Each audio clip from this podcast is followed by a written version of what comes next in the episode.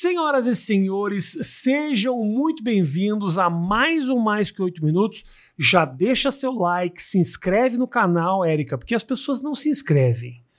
E aí não ajuda no crescimento do meu business. Sim. Entendeu? As pessoas se inscrevam aqui para dar uma força. Quem não precisa de inscritos é a Érica. que eleita deputada federal, não precisa de ninguém mais puxando o saco dessa mulher que ela invadiu. Agora é Brasília o passo, né? Agora é Brasília o próximo, mas preciso de pessoas sim, preciso de inscritos, de seguidores, continuar fazendo o nosso trabalho chegar cada vez mais longe. Aliás, tua rede social é bem ativa, né? Minhas redes sociais são bem engajadas, são bem ativas. A gente utilizou, utiliza as redes sociais também como uma forma de acessar a juventude, acessar outros grupos para falar de política, para falar de direitos. Então a gente tem uma rede social bem ativa. Você entendeu, Érica, que você era uma pessoa com esse poder de liderança quando? Olha, na verdade eu tô entendendo ainda, né? Eu descobri que eu precisava fazer parte da política a partir do momento que eu sou expulsa de casa, vou viver da prostituição, como a maioria das mulheres e, meninas trans travestis do Brasil, e tendo vindo de um lar muito cuidadosa, muito amada, criada pela minha, pelas minhas avós, tias, num lar matriarcal, quando eu fui para um cenário de extrema desumanização e abjeção, eu percebi que existia algo errado com aquela realidade, com a forma como o mundo lida com a nossa existência, com os desafios que foram enfrentados por mim, mas pela pela grande maioria das mulheres e meninas que eu encontrei na minha trajetória. A partir daquele momento, eu comecei a perceber que existia um projeto político de, de, de precariedade, de, de miséria, de empobrecimento, e a partir dali vira uma chave da necessidade de começar a lutar por direito, por pertencimento humano e social. E aí eu vou atrás de começar a formular sobre isso. Não tinha nenhuma bagagem, nenhuma capacidade de fazer. Quando eu retorno para minha casa, colhida pela minha mãe novamente, é que eu consigo acessar textos ativistas, militantes militantes, etc., nomear todas as violências praticadas contra mim. E aí eu começo, então, uma militância em prol de direito e cidadania. Eu não tinha ainda uma compreensão, um entendimento de ser uma liderança. Uhum. Depois de, de alguns trabalhos realizados, da militância no movimento estudantil, é que eu começo a me projetar mais como uma porta-voz dos grupos dos quais eu faço parte, mulheres, negritudes, LGBTQIA+, e aí começo a perceber que existia um canal de conexão com a minha história, com a Sim. minha vida, com as pessoas da sociedade de um modo geral, e começa a me consolidar e a me construir enquanto uma liderança. E agora eu tô descobrindo que, o que é essa liderança, como ser essa liderança, como fazer isso da melhor forma. Você. Vamos lá falar da tua infância, então. Tá. Você com 5, 6 anos? Como é que foi teu processo de descoberta? Como é que foi? Você me fala que você sai de casa, me conta um pouco dessa história. A minha infância é algo que eu me lembro com muito carinho, porque eu fui uma criança amada, protegida, mimada, muito bem cuidada, incentivada, né? E, e desconheço um pouco muito esse processo de descoberta, porque eu sempre, desde pequena, fui criada, me senti, fui tratada como uma menina, né? Eu colocava a toalha na cabeça, saía dizendo que era Paula Brat no quintal, e isso era extremamente comum, natural, normal, nunca foi um problema para ninguém. Uhum. E cresci nesse lugar em Francisco Morato, região metropolitana de São Paulo, cidade periférica, criada pelas minhas tias, avós, mãe, né? E quando o fundamentalismo entra na, na minha família, na vida dos meus familiares, é que a minha identidade, quem eu sou, começa a ser um problema. E claro, uma coisa é você exercer a, a sua identidade na infância, outra coisa é quando você chega na pré-adolescência, adolescência, que você começa a querer então estereotipar a sua identidade, construir externamente essa identidade, que aí poderia ser enquadrado num espaço de descoberta. E a partir desse momento eu começo a ter problemas com uma família que sempre amou, apoiou, deixou ser existir, que estavam sendo levadas por uma narrativa de que a mãe que não bateu, a mãe que educou so, sozinha e etc. E aí, entre 14 e 15, é, os, os dados, os números são muito imprecisos, mas é em torno disso, eu vou ser expulsa de casa pela minha mãe, porque estava completamente alienada, tomada pelo, pela, pela, pelo ódio, pela necessidade de, de alguém que dizia que Deus não permitia aquilo, não aceitava aquilo e vou ir para as ruas literalmente, né? Eu não vivi em situação de rua, mas precisei dormir nas ruas algumas vezes porque não tinha para onde ir. E logo a prostituição, assim como acontece com 90% das mulheres trans travestis ainda hoje no Brasil, se apresenta como uma oportunidade de sobrevivência. E aí para morar, para comer, para vestir, para existir, para me fazer quem eu sou, eu vou viver toda a minha adolescência da prostituição. Minha mãe, em algum momento, tomar conta, se cai em si sobre aquilo que ela havia sido levada a fazer, me resgata. Pela pressão externa. Pela pressão externa, por uma ideia de, de, de, um- de uma religiosidade que, na verdade, não tem nada de religioso, é muito mais político do que religioso, porque Deus não pactua com esse tipo de, de, de comportamento. E ela percebe, inclusive, movida por Deus, que o Deus que ela cria, que ela servia, que ela acreditava, não era um Deus do ódio, um Deus que mandaria uma mãe jogar um filho ou uma filha na rua por conta simplesmente dela ser quem ela era. E me resgata. E a partir desse momento eu volto pra casa da minha mãe, eu devia ter, sei lá, 20 anos já, 19 anos, algo por aí. E aí começa o meu ativismo e a minha militância. Mas a minha infância é algo maravilhoso. A tua. Essa tua saída de casa. Difícil também, né? Eu, consigo, eu, eu- eu tento me colocar também no lugar dela. É muito duro. Porque essa pressão é, é- é contrariar Deus. Deus, essa, essa figura, assim, né? Tem um poder de, de, de gerenciamento das vidas que é muito difícil ir contra. Não é absolutamente passando pano pela atitude de ter te tratado como tratou. Mas também há. Uma- imagino que você também deva ter um nível de compreensão sobre essa pressão de que ela sente mesmo. Quando o cara na igreja fala, isso aqui tá errado. E ela, e como é que ela faz pra entender isso, né? E ela entende, ela vai, se conecta com esse Deus, se conecta com essa verdade e diz: Isso não é Deus. O Uhum. Deus que eu acredito, o Deus que eu sirvo é um Deus de amor, é um Deus de bondade, é um Deus de perdão, é um Deus de misericórdia. E nada daquilo que está sendo dito. E sozinha ela faz isso. E o quanto isso é violento para ela também. Porque aí quando a ficha dela cai do que haviam feito com ela e o que ela havia feito comigo por consequência, para ela é muito doloroso. Porque afinal ela é uma mãe que jogou a filha nas rua, na rua e que não quis saber onde estava essa filha. Ela tem uma frase que eu gosto muito, que ela disse que se pudesse me colocaria no útero outra vez para que eu pudesse renascer e não tivesse que passar por nada do que eu passei. Então é admirável também esse comportamento dela, porque sozinha, sem militância, sem ativismo, sem texto, sem abrir mão da fé dela, da crença dela, né? Ela consegue entender que na verdade é muito mais sobre cuidado, amor, misericórdia do que sobre qualquer outra coisa. Você, nesse momento que você sai de casa, você lembra como é que foi, por exemplo, a tua primeira experiência com a coisa da prostituição? Como é que foi isso? A primeira vez que você fala, não, eu preciso, é, é a maneira que eu vou ter de sobreviver nesse ambiente. Você lembra dessa experiência? Olha, eu lembro, eu, eu saía muito, fugia pra Morato, porque aí minha mãe me tira de Francisco Morato, me leva pra morar no interior de São Paulo, em Itu, porque ela achava que os meus amigos eram quem me influenciavam a ser quem eu era. E aí, nessas minhas fugas, nessas, nessas rupturas, nessas violências familiares que existiam, às vezes eu gostava de fugir para Francisco Morato, porque tinha minha avó, minhas tias que ainda moravam ali e que eram mais acolhedoras por parte do meu pai, da família paterna.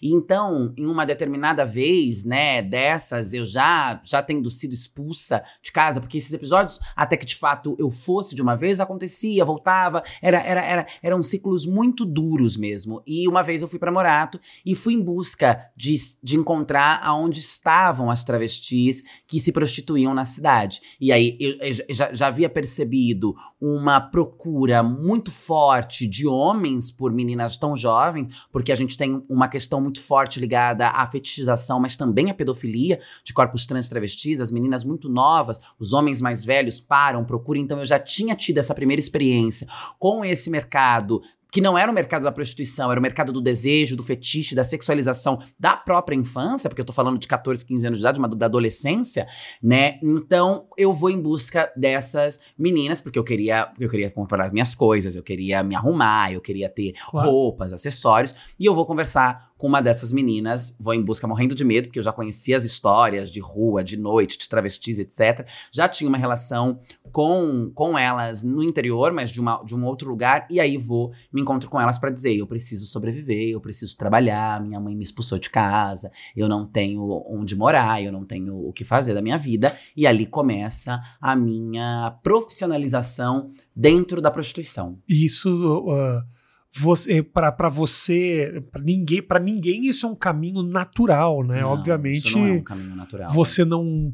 Ah, escolheu. não ninguém escolhe, optou. obviamente, assim. E muitas dessas meninas tinham histórias parecidas com as tuas? A grande maioria delas, às vezes, histórias muito piores do que as minhas, do que a minha. Porque muitas delas relatavam a- a- é, episódios de abuso, agressões e violência desde a infância, né? Muitas tinham uma narrativa muito dolorida. Então, pra mim era importante ter tido a base familiar e a infância que eu tive, porque essa infância foi a proporcionadora de eu não me afundar e não me envolver profundamente com a marginalidade, com a violência, com, com, com tudo aquilo que está em volta das esquinas, em volta da rua, em volta da noite, porque eu tinha um referencial de humanidade, eu tinha um referencial de afeto, eu tinha um referencial de proteção, eu tinha um referencial de família, eu tinha outros referenciais que muitas daquelas meninas não tiveram, exatamente por elas serem quem elas são. Então, encontrei muitas histórias parecidas com a minha, mas encontrei muitas histórias ainda piores do que a minha. Você acha que o fato de você ter tido todo esse carinho faz com que hoje você tenha a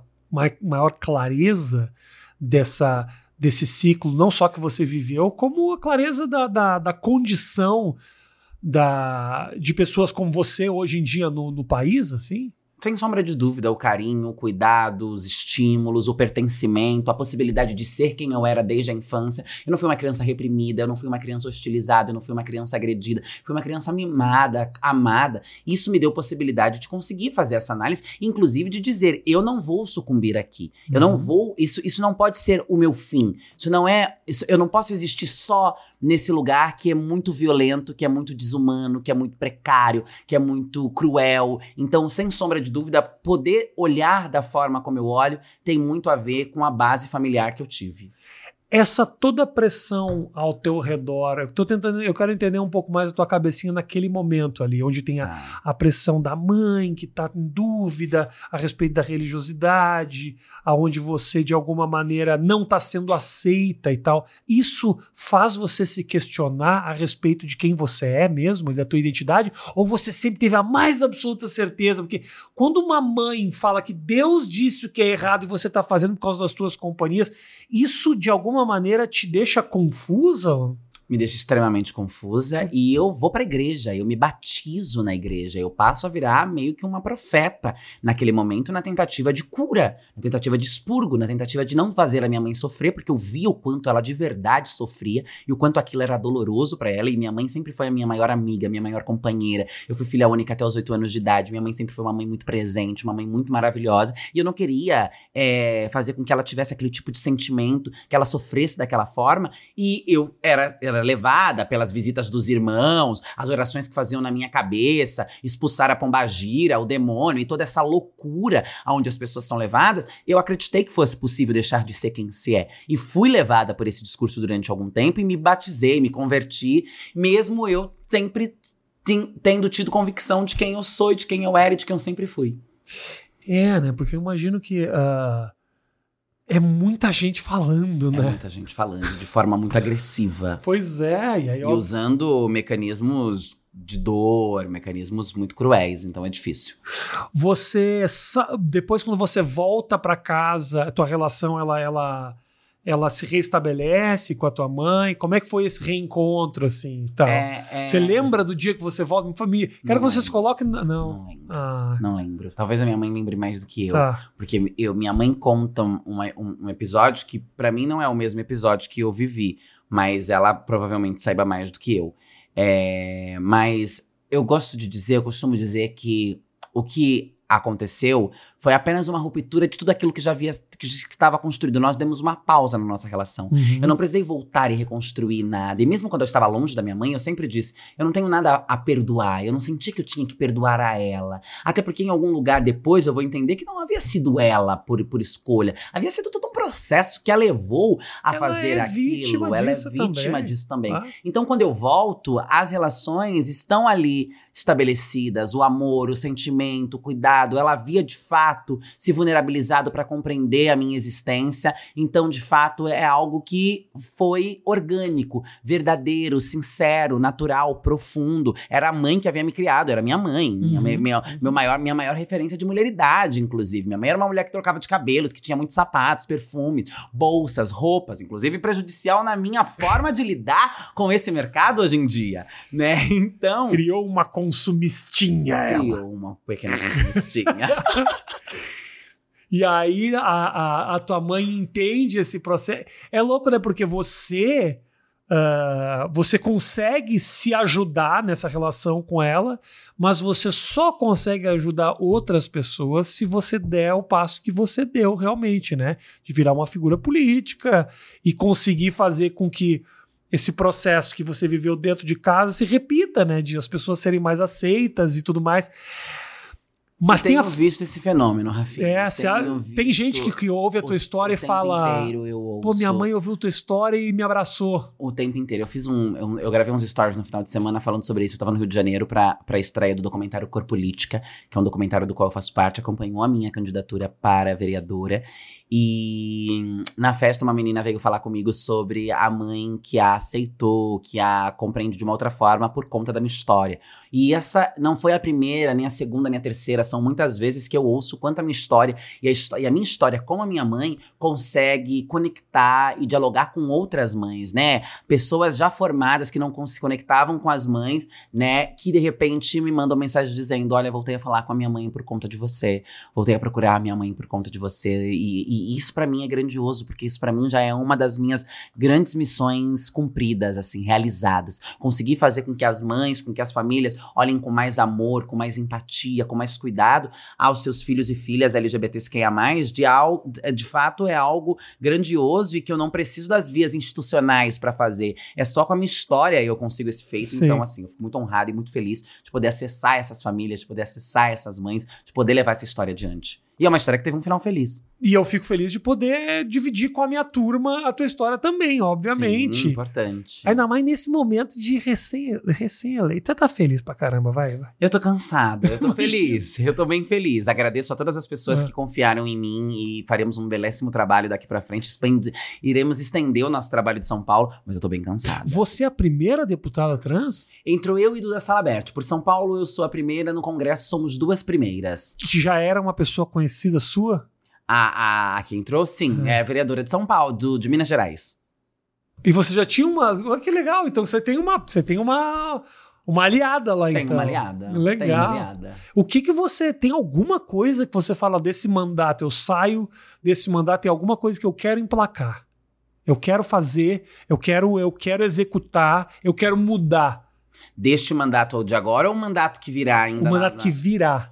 Nossa, temos muitas Porque coisas. aqui era nível municipal, Municipal, porque é um pulo muito grande, É né? um pulo muito grande. Mas olha, tem muitas coisas que a gente quer implan- implantar, né? Deixar colocado, como por exemplo, o que nós fizemos em São Paulo, que eu pretendo levar a Brasília, que é a criação de um fundo de combate à fome. Nós precisamos enfrentar a fome, nós precisamos enfrentar a pobreza, nós precisamos enfrentar a miséria. Quem sabe sonhar com um programa federalizado de, de acolhimento a pessoas LGBTQIA+, em especial pessoas trans e travestis, como nós tivemos em São Paulo, o programa Transdadania. A gente tem pensado em espaços de acolhimento para a comunidade LGBT a nível de políticas públicas de país, né? Orçamento da cultura, porque a cultura foi muito machucada, a cultura foi muito desmontada nos últimos tempos. A derrubada do teto de gasto imposto pelo governo Temer para que a gente possa, de fato, fazer política na área da saúde, na área da educação, que possa haver investimento nessas áreas, são algumas das pautas que eu pretendo olhar para trás e falar: nós conseguimos avançar nesses sentidos.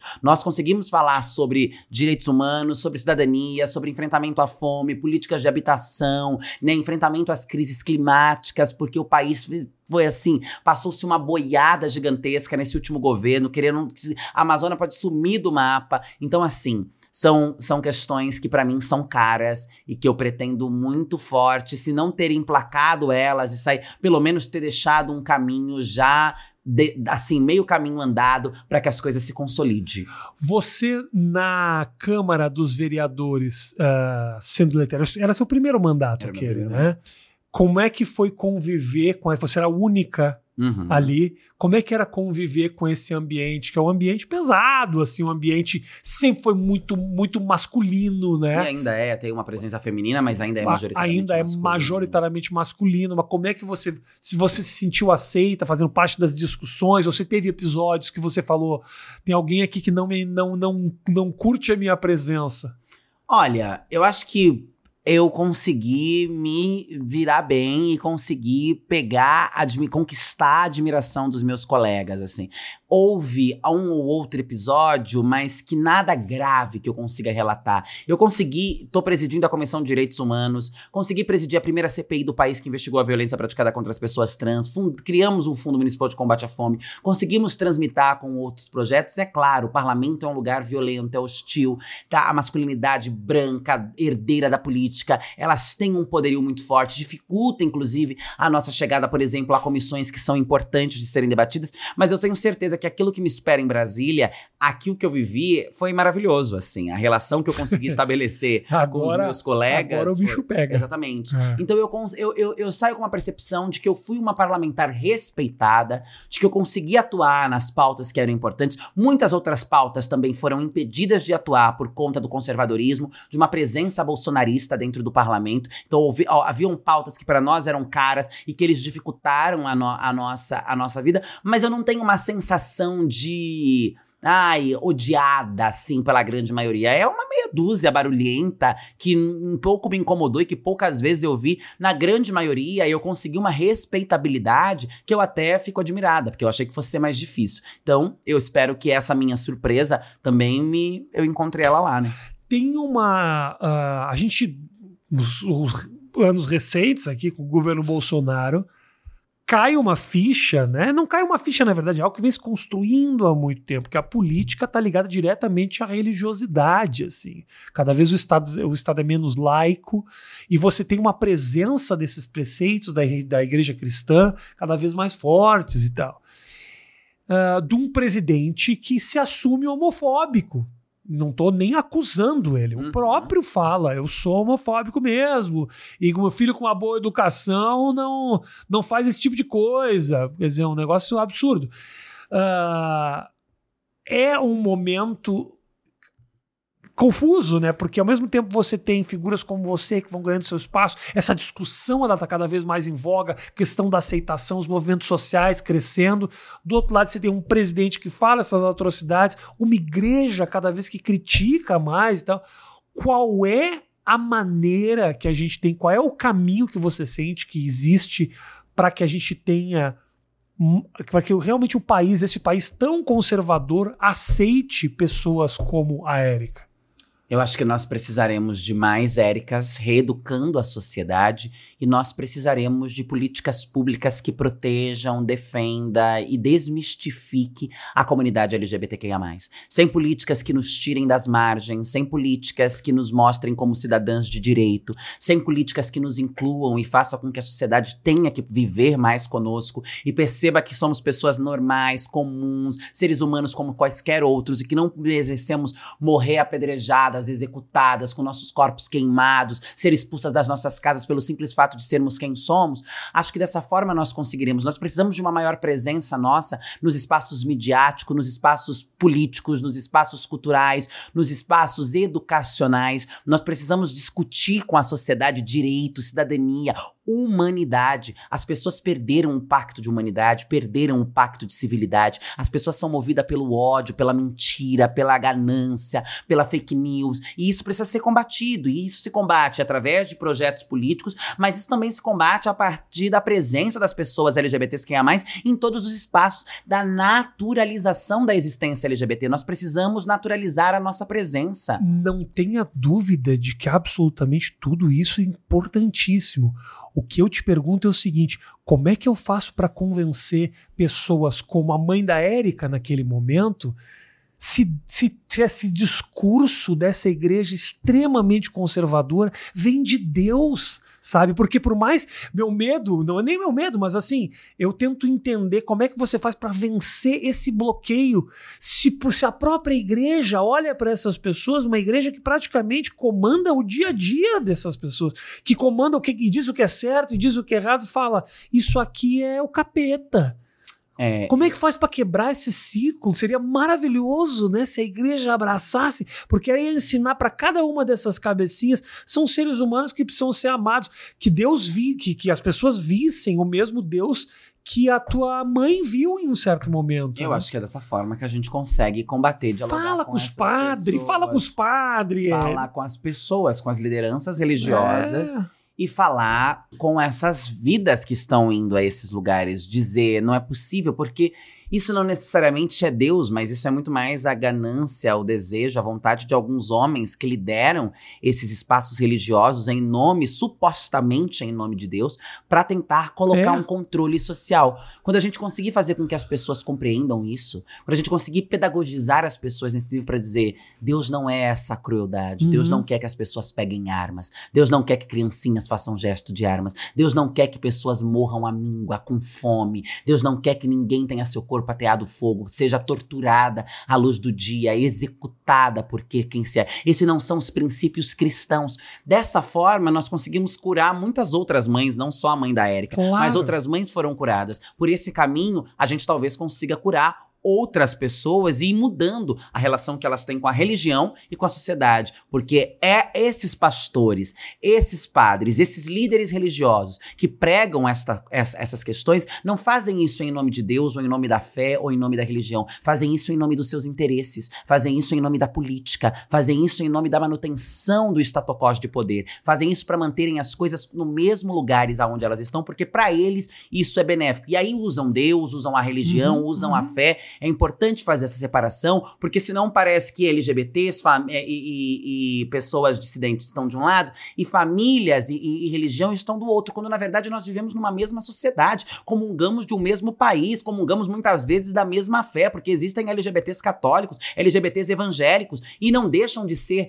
amados por Deus, de serem filhos de Deus por serem LGBTs. Então é preciso reeducar, e eu acho que a reeducação perpassa por esse diálogo franco com as pessoas e através também das instituições, né? E com essas, essas figuras religiosas que são importantíssimas nesse debate, né?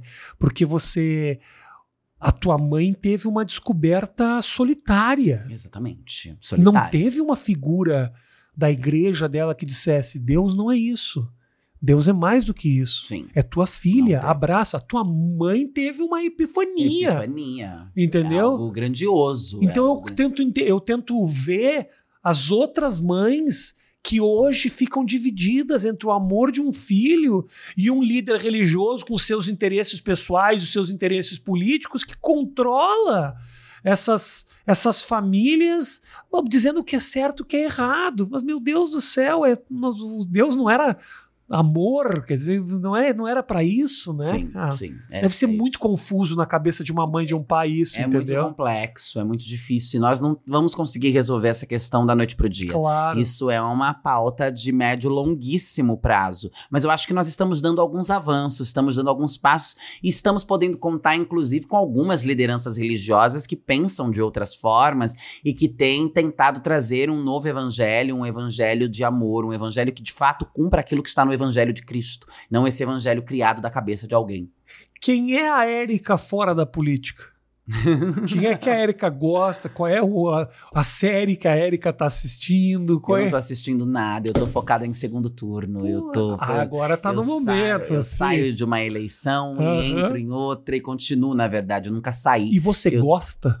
Eu gosto, eu gosto de fazer campanha, mas essa essa tá dura além da conta, assim. Essa tá. Primeiro pelo clima. Né, tá, tá frio, tem, cho- choveu muito, então teve um clima que não foi muito favorável para fazer campanha. Sei. E segundo, porque o país passa por uma disputa duríssima, pesada, Acho muito com utilização da violência. Opostos, de, né? É, não, tá, tá, mas eu gosto. Eu gosto. Mas então não tô vendo série nenhuma nesse momento. Tô tentando assistir novela Não. quando, quando, quando consigo ver alguma coisa, mas também assim, tentando e falhando miseravelmente todas as vezes que tento. Globoplay, tá lá Globoplay, tudo lá, tá tudo Globoplay. lá. Eu não sabia se podia falar Globoplay. Pode, E aí fala. eu falei, é, mas é isso, Globoplay. perde na hora, mas vê depois. É isso, exatamente. Mas é, mesmo assim, não tô conseguindo, porque aí também durmo, tô cansada, quero descansar. Mas quem é a Erika fora da política? Ah, é difícil responder isso, né? Porque eu sou. Você se considera uma pessoa feliz, você é animada, você, sou, é- sou você palhaça, ri, sou palhaça, caricata, é, Eu sou é. ridícula, eu sou, debo... eu sou sagitariana, né? Uhum. Já começa por aí, amo meu signo. Uhum. E acho que as pessoas de Sagitário têm essa palhaçada em si mesmo. Então eu sou uma pessoa alegre, animada, feliz, agitadíssima, agitadésima. Eu sou muito ligada nos 220. Sou um pouco preguiçosa, eu amo dormir. Então quando Ah. eu posso, eu durmo. Eu durmo mesmo, eu durmo bastante. Eu durmo, eu adoro dormir. acho que dormir é uma das coisas mais prazerosas da Uhum. vida, assim. Dormir, dormir. Gosto muito de maquiagem, de skincare, de cabelo. Então eu também fico ali vivendo esse universo quando eu não tô Uhum. focada na vida política. E acho que é isso, né? Você tem uma admiração muito grande de muita figura pública, né? Tem. Eu vejo que tem muito artista artística. que te segue, que conta. Quem são essas figuras que você tem um contato mais direto, assim, que falam contigo e tal? Olha, no final de semana eu tive com o Caetano agora, numa atividade com o Caetano, que amo de paixão. É, quem mais? Elian Duca, eu amo muito. A gente sempre, sempre se vê. Ai, são tantas que é difícil a gente. Acho que nesse momento também, agora de eleição, tá todo mundo meio falando a mesma língua, assim. Todo né? mundo falando a mesma língua, mas eu tenho uma relação com a classe artística antes dessas eleições, assim, a classe artística é uma classe que, que me apoia bastante, desde a minha primeira campanha, muitos artistas, Lulu Santos, Pablo Vittar, né, são pessoas que eu troco, que apoiaram, que assinaram meu manifesto todas as vezes, assim, são muitos artistas, eu não vou conseguir lembrar o nome de todos Ah. eles, mas eu acho que esses estão dentro do que mais tenho troca nas redes sociais. E você já pensou em ser artista, você? Em algum momento da vida? Eu já, eu já, eu já pensei em ser muitas coisas, Ah, né, eu já quis ser modelo, aham. Eu já quis ser artista, ser atriz, assim. Eu quis. O que eu queria mesmo muito. Fazer uma novela. uma boa. novela mexicana, que quando eu era Ah, pequena eu assistia Bem sofrida, bem muito, sofrida. é, como era o nome da Maria- Soraya? muito ma- Soraya, Paula Bracho. Muita Maria do Bairro. Muita Maria do Mas eu sempre disse que eu era Paula Bracho. Então, Ok. eu, eu adoraria fazer uma. Mas assim, o que eu queria mesmo, se eu pudesse, Ah. era ser cantora. Cantora? Cantora. Ai, eu acho isso. Mas você vai no karaokê, você capricha, não, eu né? não canto bosta nenhuma. Ah, você não canta bosta Eu nenhuma, sou- eu achei que você cantava não, pra caralho. Imagina, eu sou um. Não. Não. Um sonho. É, um sonho, um sonho. Se você pudesse, se você, você Tá. pudesse escolher, Tá, eu diria, quero ser cantora. Mas assim, cantora, cantora, diva pop, tá. milhões, pique Rihanna Beyoncé. Tá. É esse o meu imaginário. Internacional. Ah, é porque não podia até ser nacional, mas que não tivesse a mesma, o mesmo glam dessas gatas. Tá. Porque eu fico imaginando, ai, montar um show, uma plateia, É, é, é. fãs, um público que te ama, que te admira, que vai lá pra te ver, aí você abre a boca, você solta uma voz linda, e você compõe, lança álbum. É. Eu acho isso maravilhoso. Não algo que você escreveu, que saiu da tua É, experiência pessoal, do teu é. coração. Eu sou é. fã de Amy Winehouse, né? Então eu sou profunda. Eu tenho, então eu acho que eu, Eu acho maravilhoso, cara, mas olha só, uma experiência que sai da tua vida, que você manifesta através do canto, e aí você olha na, na, na plateia e as pessoas estão falando exatamente aquilo que você sentiu e pensou. Eu acho é genial. loucura, pois é. Queria Eu acho genial, acho muito melhor que ser ator, que o cara vai lá e escreve um texto você faz. Eu acho. Ah, não sei. Eu acho que é uma, acho que é uma opinião que eu não quero dar. Eu acho que o cantor sofre, vai lá, canta, conta. Mas o ator, ele consegue. Mas eu o não namoro um ator, né? Então é difícil. Ah, bom, você tá, você tá defendendo o teu lado, é isso. Você não pode falar mal agora, que senão vai soar mal em casa. Mas um ator, ele consegue. Ah. Ele interpreta, ele dá vida a um personagem, a uma ideia. Ele traz a emoção de um texto. Ele consegue fazer a gente entender através da, da atuação aquilo que estava naquele texto. Isso também é genial. Isso também é uma, uma capacidade bonita. Eu acho mais genial o cara que O escreve. roteirista. Esse Tá, tá, é o cara da ok. ideia. Mas eu gosto da, não, o ator do campo interno. da atuação. Quando o ator é bom, é Eu realmente. adoraria ser uma atriz tipo Pique Fernanda Montenegro. Mas eu não sei, você pode tranquilamente ser. É, às vezes eu até sou. Entendeu? Eu, às vezes até sou. Eu imagino que. Eu imagino que para poder negociar, para conversar, para conversar com aquele que você não gosta. Não, eu sou uma boa atriz, inclusive. As atrizes, minhas amigas, dizem que eu sou uma boa atriz. então, tem um pouco de atuação atrás disso também. Tem. Eu, eu, eu cresci vendo novela, né? Eu sou, eu consigo dissimular, eu consigo. Eu sou uma boa atriz. Você, você lembra a primeira vez que você subiu no plenário para falar? Como é que foi essa, essa emoção assim? A primeira vez, literalmente, que eu subi no plenário pra falar, eu, eu fiz uma das falas mais potentes, eu acho, da, desde a da minha estada na Câmara Municipal de São Paulo. Mas eu tava meio dopada, porque eu não tava muito ansiosa, tomei remédio pra dormir. Anestesiada. seguinte, acordei meia grog, meia mole, agitada, ansiosa. E foi algo que não eu, não, eu, não, eu não me intimidei, porque eu não tive a realidade. Porque o primeiro dia estavam todos os vereadores, imprensa, plenário estava lotado. E eu fui muito dona de mim. Eu me coloquei como candidata à presidência da Câmara no meu primeiro dia. Fiz um discurso extremamente competente, pelo menos na minha análise. E eu sou muito crítica. Tudo- todas as vezes que eu falo, Ah. eu termino de falar, eu acho que foi uma grande merda. Que eu não falei nada que devia ser dito, que nada prestou. As pessoas estão emocionadas, chorando, felizes. E mas eu ali, mesmo ah. achando que poderia É. ter sido melhor. Mas esse eu olho e falo, foi bom. Então essa foi a minha primeira vez. Depois, quando eu voltei pra ir pela, na primeira sessão plenário, e eu subi a primeira vez, eu fiquei muito nervosa. Pela primeira vez na minha vida, eu fiquei nervosa em precisar falar em público e o plenário não tinha a mesma quantidade de pessoas, eu já via em estado empossada, eu já Por estava que você acha que rolou não isso? sei, porque acho que era a minha primeira vez ali, acho que existia uma expectativa muito grande em volta do meu nome. Eu fui a mulher mais bem votada do país dessas eleições de 2020. Então, eu, eu tinha feito um discurso muito potente no primeiro dia, competindo com, com o presidente da Câmara. Então, acho que tinha esse lugar e eu tava meio que sem saber e não sei. Fiquei nervosa, troquei, Pesou, troquei números, troquei dados, e aí virei chacota em, em, em redes sociais de MBL, dessa trupe maldita. Ah. E. E aí foi isso. Acho que essas foram as primeiras vezes que eu me lembro E como foi. E você gosta desse lugar? Eu gosto. Gosta do Eu plenário? gosto, eu gosto, mas eu gosto mais da, da, da, da base, eu gosto mais das ruas, eu gosto mais do que acontece fora. Eu gosto do plenário, eu acho que o plenário é um lugar importante, é onde se tomam as decisões, é onde se fazem as negociações, é onde a gente pode usar determinado tempo para pôr as nossas ideias, para trazer algum recado importante para a sociedade. Mas eu acho que poucas pessoas acompanham os plenários legislativos do Brasil. A não ser Então- que você divulgue nas suas É, redes aí e sim, mas mais. aí são as minhas redes, né? Mas a rua é o contato direto, olho no olho, né? As bases é o contato, tipo, esse que eu tô tendo com você aqui agora. Isso pra mim é muito melhor. O que a pessoa te fala, o que aquele que gosta do teu trabalho fala quando te encontra? Nossa, as pessoas dizem tanta coisas quando Tipo elas, choram, elas agradecem, elas me desejam força, elas me desejam proteção. Elas, eu recebo muito agradecimento, elas agradecem muito, elas se sentem esperançosas, elas dizem que, que, que se sentem com uma injeção de ânimo, com fôlego, com, com credibilidade na vida. Elas me enxergam como uma diva pop, eu acho isso ótimo, porque eu me projeto nesse lugar. Na Uhum. política também, então tem um lugar do fã, da admiração, da pessoa que passa mal, da lou daquela loucura da foto, do, da- do desespero. E eu não me deparo com pessoas ruins.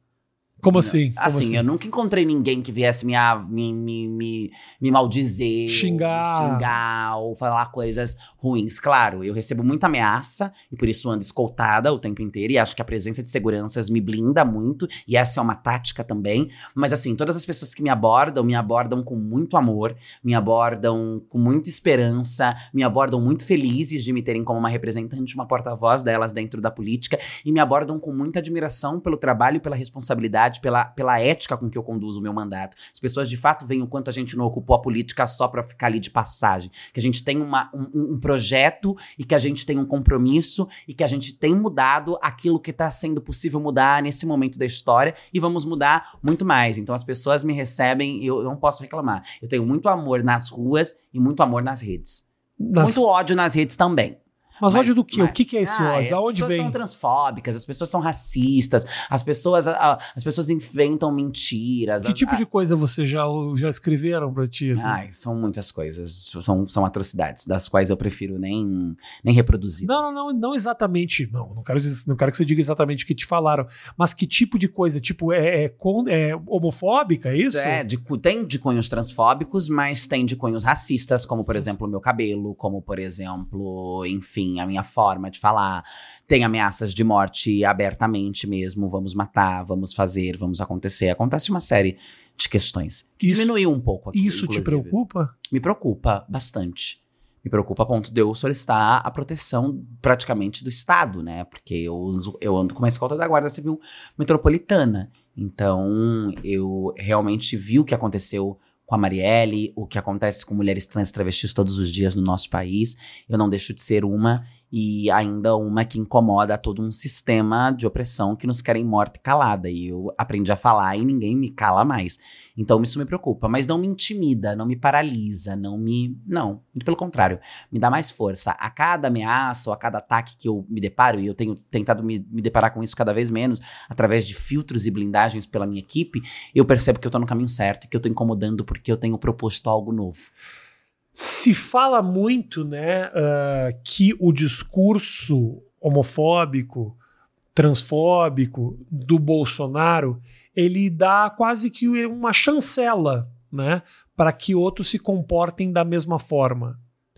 Você vive isso na pele? Você sente que realmente esse comportamento dele acabou meio que Claro. dando liberdade para essa Claro. turma expressar o seu preconceito? E tirar uma galera do armário. Tinha uma galera que tava ali, enrustida na, na violência, e de repente chega uma figura nefasta, perigosa, que estimula, incita, inclusive, esse tipo de violência contra determinados grupos, que acaba, de fato, fazendo com que a gente tenha uma crescente da violência e que a gente tenha muito mais manifestações LGBTfóbicas do que nós estávamos tendo. Nós estávamos vindo num caminho ainda muito distante do enfrentamento da violência LGBTfóbica no Brasil, mas que era diferente do cenário que nós estamos vendo agora. Hoje as manifestações são inúmeras, das mais diversas formas, sem a menor, sem o menor, sem a menor preocupação. Então, sem sombra de dúvida alguma, o Bolsonaro e o bolsonarismo incita, legitima e estimula essas práticas.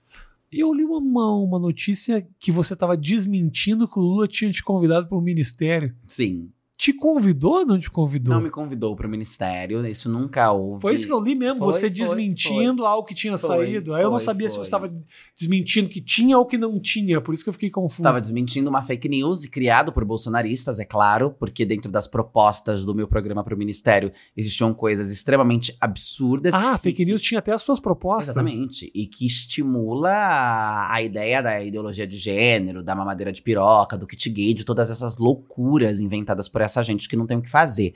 Então eu desmenti, porque não recebi esse convite. Inclusive, quero dizer para as pessoas que ficavam, ah, mas qual o problema? Você seria maravilhosa. Obrigada, eu sei que teríamos competências para assumir o ministério, mas não é disso que se trata. Se trata da tentativa de utilização de uma pauta, de uma identidade para Uhum. promover caos, mentira, desinformação, Sei. equívoco durante um momento tão difícil que é as eleições que nós vamos passar agora no segundo turno. E é difícil mesmo, viu? Tá, tá dura. Porque cada vez vai chegando mais. As pesquisas são complicadas, porque no primeiro turno já teve isso que muito bolsonarista não se assume. Uhum. Então, obviamente, sabia desde o começo de que ia surpreender os números dele, porque muita gente não responde a pergunta, vai votar. Não, eu mesmo conheço muita gente próxima a mim que vota e fala, no papo da mesa não fala nada, Uhum. porque é difícil, não, entendeu? É. Tem que ter muita coragem mesmo pra dizer que vota numa figura como o Bolsonaro. Exatamente. E também eh, tem muita gente que elegeu o Bolsonaro que elegeu por causa dos escândalos de corrupção. Não tenha dúvida de que isso aconteceu. Sim. Aconteceu. Muitos deles se arrependeram rapidamente com as atrocidades que o sujeito propôs e, e disse. Mas também tem uma galera que não se assume porque também tem uma série de comportamentos Uhum, preconceituosos, porque não exatamente. fala, porque sente certas coisas que é melhor nem abrir a boca pra falar, porque olha, se eu começar a falar, ninguém me segura, sabe esses papos? Uhum. Então, é um Tem. Brasil que vai se expondo, assim, é muito surpreendente isso, sabe? Porque o Brasil sempre foi. co- A gente achava que o Brasil é um lugar de festa, onde todo mundo se aceita, é um lugar sem preconceito. E aí, não, na verdade, não, na verdade. É, nunca foi. Nunca foi. Nunca foi. Nunca foi. Nunca foi, né? agora Mas tá cada vez fica mais pior. exposto, né? É, mas é uma crescente também do fascismo e da extrema-direita em todo mundo, e que chega no Brasil com força na figura do Bolsonaro, e que vai desengavetando esses fantasmas, essas pessoas monstruosas, esses sentimentos monstruosos que sempre fizeram parte da nossa sociedade, que estavam ali, mas que a gente estava tentando combater, a gente estava tentando limar, a gente estava tentando dizer: olha, não dá para a humanidade seguir por esse caminho, é preciso ir por outra rota. Sim. E agora vem essa figura legitima e torna tudo isso Real, né? vivendo. Torna isso tudo isso muito real e tal. Exato. Você tem ah, o contato com as. Você me, me contou da história do, do começo lá da tua história, que as meninas que trabalhavam na rua e tudo mais. Algumas dessas pessoas dessa época mantiveram contato com você, Sim. que de vez em quando te aponta, pô, lembra, eu lembro quando você e tal. Como é que é encontrar essa turma hoje que vendo o teu, teu sucesso? Olha, eu não tenho encontrado muito, encontrei algumas e foi maravilhoso, assim. Elas se sentem representadas, elas se sentem orgulhosas, elas se sentem esperançosas de que é possível viver de uma outra forma também. Isso é maravilhoso. E é esse contato de tipo, ela saiu daqui, ela era uma de nós e agora ela é deputada federal, sabe? Ela é capa da revista Vogue, ela tá em lugares inimagináveis, inclusive para uma travesti negra no Brasil. Então mantive contato com poucas, pouquíssimas e os encontros que tive, que ainda são esporádicos, é, foram encontros muito bons, assim, foram encontros maravilhosos. Sua mãe é viva ainda? Minha mãe é super viva. e te acom- e Minha mãe é acompanha? maravilhosa, E acom- militante, ativista. Ah, é? é, minha mãe é incrível. E ela faz parte da campanha? Sim, vem, panfleta. Ah, é? uma ótima panfleteira, é maravilhosa. Por que, que ela é uma ótima panfleteira? Porque ela dialoga, ela vira o voto, ela não entrega um panfleto, ela vende uma proposta, ela vende uma candidata. E ela- fala que é minha filha. Filha, fala com os evangélicos, fala com os bolsonaristas, conversa de igual para igual, porque ela também é uma mulher evangélica que viveu o que viveu, que passou o que passou. Então ela aí tem muito orgulho da filha e vai, confia, acredita. Minha mãe é maravilhosa. Te incomoda, incomoda ela você contar essa história de que em algum, momento, algum momento foi difícil pra ela e De tudo forma mais? alguma. Ela também conta e é, e é a nossa história. Faz parte da nossa história. E a gente conta essa história pra que outras mães não passem pelo que ela passou e que outras filhas não passem pelo que eu passei. A história dela é extremamente interessante. Sim. A tua história é muito interessante, obviamente, mas Você poderia trazer ela aqui e entrevistá-la. Ela ah, ia adorar. muito legal, porque ela tem uma. é- é, o, que essa, o que essa mulher passou é algo muito duro, assim, sabe? Sim. Que muita gente hoje fica nesse dilema, mas obviamente contrariar, né? Deus é, é, uma, É, é sim, é. pesado, É, né? muito. Você sente que há um movimento de maior aceitação, apesar de todas essas radicalidades e tudo mais, ah, não só a tua figura, a gente vê outras figuras a tomando um certo espaço, há uma aceitação um pouco maior? Você acha? Eu não sei se há uma aceitação um pouco maior. Tá tão difícil fazer qualquer tipo de análise nesse momento onde as É, coisas tá muito estão histérico, tão... né? É, tá muito histérico. Mas eu acho que há cada vez mais uma maior resistência. E essa resistência é o que reflete na nossa chegada a esses lugares, na nossa sobrevivência, na nossa ocupação em outros espaços. Então, assim, não sei se há uma maior aceitação, me parece que não. Me parece que muito pelo contrário. A sociedade está cada vez mais conservadora, a sociedade está cada vez mais atrasada, a sociedade tem re- retrocedido cada vez mais. Mas sem sombra de dúvida, há uma resistência, uma garra, uma força, uma mobilização da nossa parte cada vez maior, que sempre foi muito grandiosa, porque nós sempre fomos grupos muito hos- hostilizados, e acho que isso reflete um pouco nesse, nisso que você trouxe na pergunta, assim. Como você recebe muito contato de trans espalhadas pelo Brasil que não sabem o que fazer, gente que quer de alguma maneira sair de casa ou Sim. sabe dramas pessoais. Quando isso chega em você, como é que isso te afeta? Olha. Dá pra ajudar todo Não, mundo? É difícil, Não dá pra ajudar né? todo mundo, ainda mais através das redes sociais, que tem um monte de gente, que às vezes você demora meses pra ver uma mensagem que chegou. E isso dói, porque você tem a vontade de querer ajudar as pessoas, porque também é um pouco da tua história que tá ali, e você é vista por aquelas pessoas como uma referência, como um grito de socorro. E aí a gente avalia caso a caso, se a gente como a gente faz, se dá pra dar uma orientação, se dá pra indicar um caminho, se dá pra, enfim, de que maneira a gente consegue prestar algum tipo de auxílio, mesmo estando longe, se está perto, se a gente recebe, se é porque as, as necessidades são inúmeras, né? E cada necessidade demanda uma ação diferente. Então a gente estuda e tenta entender quais possibilidades nós temos pra, enfim, tentar ajudar aquilo que dá, mas é impossível ajudar a todas as pessoas e sem sombra de dúvida isso afeta quando a gente vê, a depender do que a gente vê, porque é um pouco da minha história também ali Claro. na- em outras pessoas. Eu vi, eh, eu fiz uma matéria muito tempo atrás, eu fazia um programa chamado A Liga, que era um programa jornalístico que a gente contava histórias e tudo mais, e a gente fez um programa que na época era sobre prostituição. E cara, assim, muito triste assim, a, a- o caminho, né? Muito, muita menina vindo do norte do país que já chega nesses pequenos guetos, assim, são prédios aqui em São Paulo abandonados, muitas vezes controlados por facção criminosa, ah, prostituindo, que é um caminho meio, meio, não digo que é natural, mas é um caminho meio óbvio, assim, né? Porque ainda é o caminho. Eu não entendi. Não, eu digo assim, eu, eu, eu- eu fiz esse programa Uhum. que mostrava muito as meninas vindo de todos os lugares do Brasil para São Paulo com o sonho de vencer na cidade grande, São Uhum. Paulo, como qualquer pessoa que vai para São Paulo tentar vencer. Mas obviamente davam de cara com as faltas de, com a falta de oportunidades É. em mercado de trabalho e tudo mais, e acabava necessariamente para pagar, para conseguir sobreviver, caindo na prostituição, que é uma história que você me conta de muitos anos atrás. Esse caminho ainda existe, ainda é dessa forma? Provavelmente, com certeza, esse caminho existe ainda dessa forma. E ainda quando essas meninas não são trazidas enganadas para São Paulo, né? Com, com, com que se vendem a elas um sonho de, enfim, cada de, de, de, de, trabalhar com a arte, um sonho de fazer cursos profissionalizantes. Tem Enfim, isso, tem, então. Tem né? muito isso, tem muito isso. E elas chegam aqui e, na verdade, elas vão ser exploradas sexualmente. Vão viver em casas de cafetinas, vão ter seus documentos apreendidos, Documentos apreendidos. vão ter uma série de coisas que vão tirar delas a liberdade, o direito, e foram cooptadas. Quando vem ainda e a, a, vida não é aquilo que se é e a prostituição aparece como uma, uma possibilidade,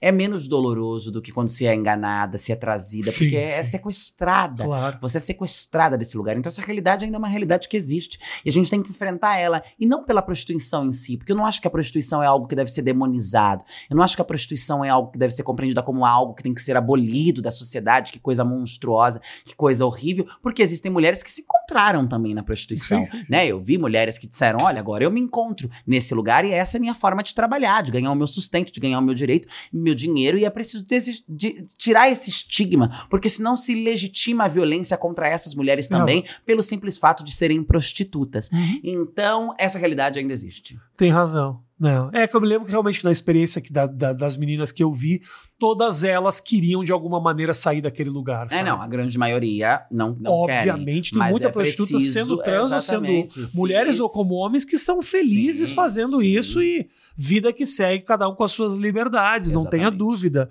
O triste é que se- quando isso acontece por uma falta de Que é a oportunidade. grande maioria das vezes. né? Qual é o teu caminho, Érica? Você quer chegar em Brasília nesse momento, primeiro se habituar àquele lugar, conseguir conviver e se você tiver, como é que você se vê, por exemplo, no final desse mandato, tendo conquistado, tendo ah, ah, ganhado mais espaço, você tem pretensões políticas ainda maiores do que isso? Tenho. Eu pretendo me lançar quando eu tiver a idade senadora. É preciso ocupar o Senado, é preciso ir ocupando, e vamos ocupando, vamos ocupando cada vez mais, cada vez mais de nós nesses lugares para ir transformando, mudando a cara do poder, mudando a realidade da, da- da política, mudando a realidade das pessoas.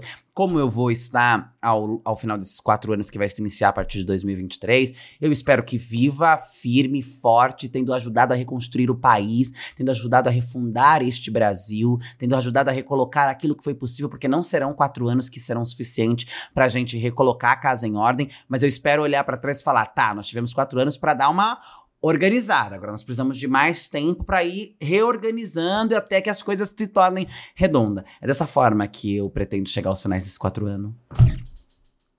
Obrigado. Imagina. Foi muito legal te receber aqui. Que tudo dê certo para você. Que assim seja. E de que você se acostume com Brasília, que é uma cidade insuportável. É, eu não gosto muito da cidade Chata. de Brasília. Não Qualquer gosto. esquina que você vira parece igual a outra. Exato, Ah, exato. Mas eu vou me acostumar. Vai, Eu vai. vou. É isso. Gente, um grande beijo pra você. Obrigado pela tua audiência. Segue a Érica no Instagram? Seria Instagram, no Instagram? TikTok, Facebook, ah, tem TikTok. Twitter. Mas tá muito social.